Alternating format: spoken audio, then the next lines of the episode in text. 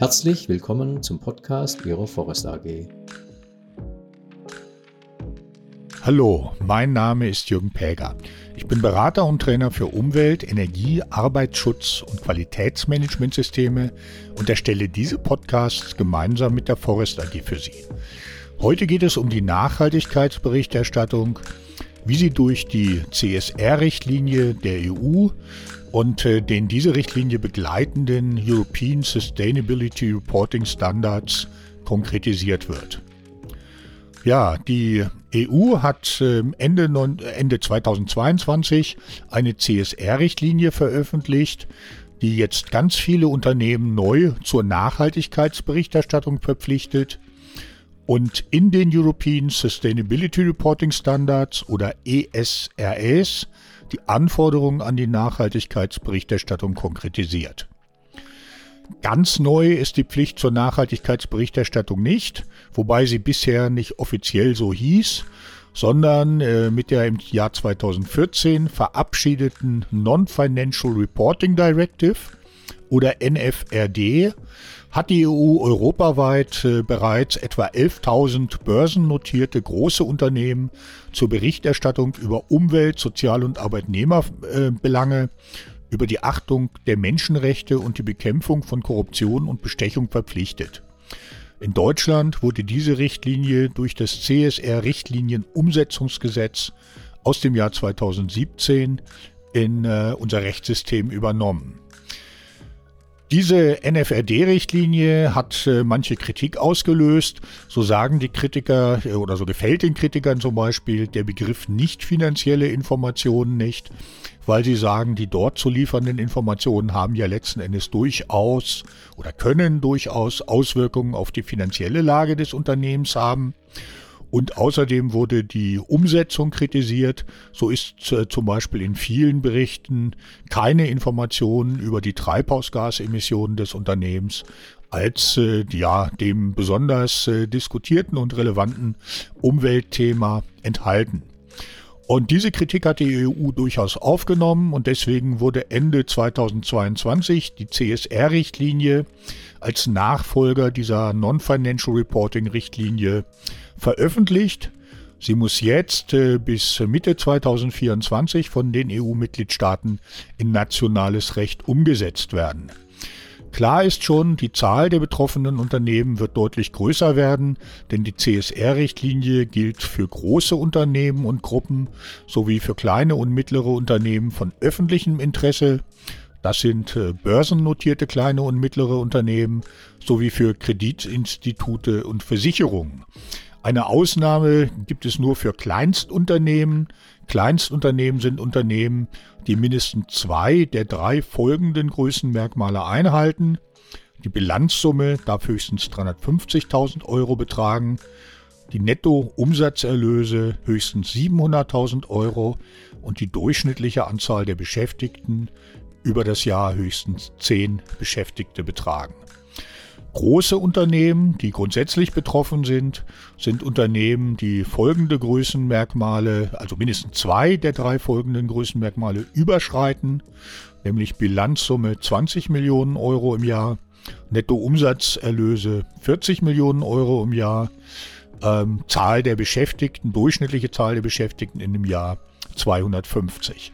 Also wer bei zwei von drei dieser Merkmale drüber liegt, gilt als großes Unternehmen, ist äh, verpflichtet. Die Zahl der Unternehmen, die jetzt äh, betroffen sind, wird auf über 50.000 geschätzt, sind also ungefähr fünfmal so viele Unternehmen, wie unter die NFRD gefallen sind. Die Pflicht setzt dann stufenweise ein. Erstmal ist ja noch die Umsetzung in nationales Recht erforderlich. Ähm, aber die Unternehmen, die bereits heute der NFRD unterliegen, müssen ihren ersten Bericht äh, bereits im Jahr 2025 veröffentlichen.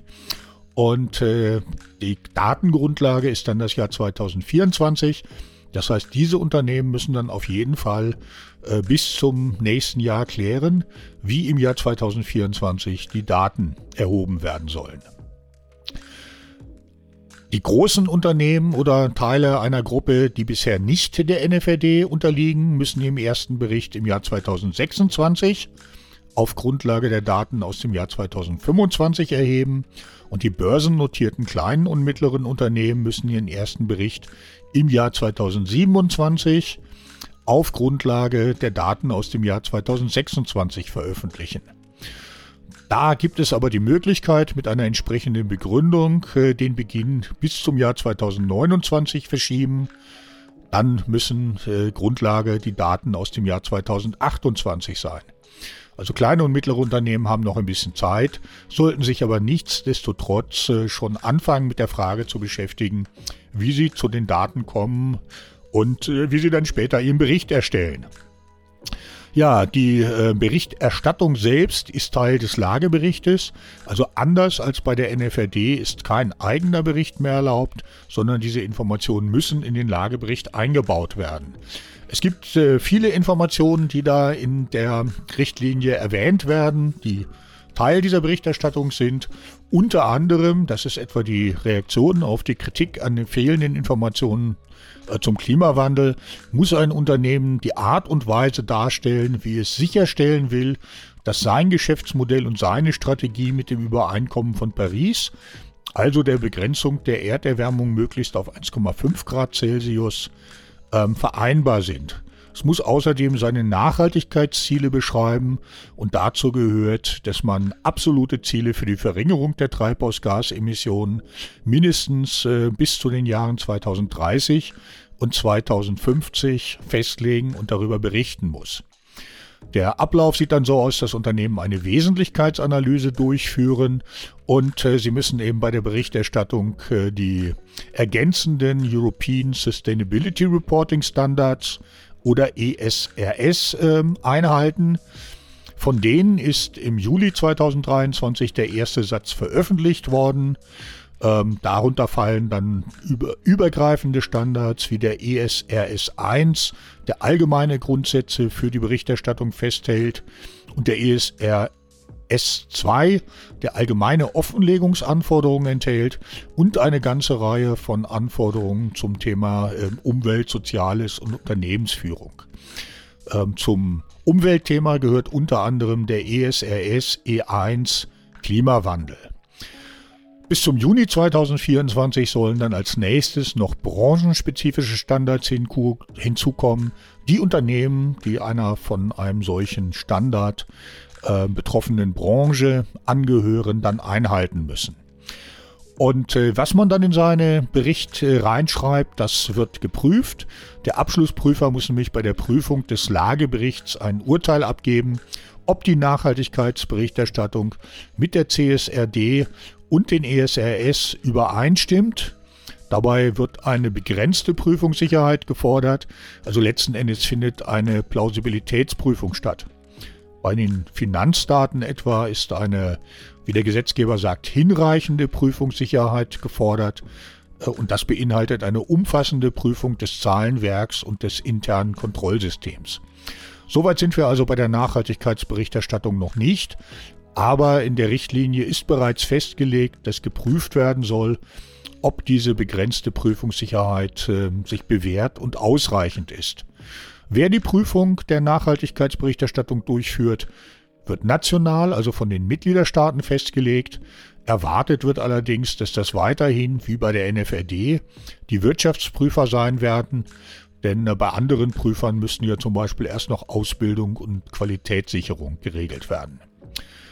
Ja, so viel zu dieser ersten Information über die Nachhaltigkeitsberichterstattung nach CSR-Richtlinie.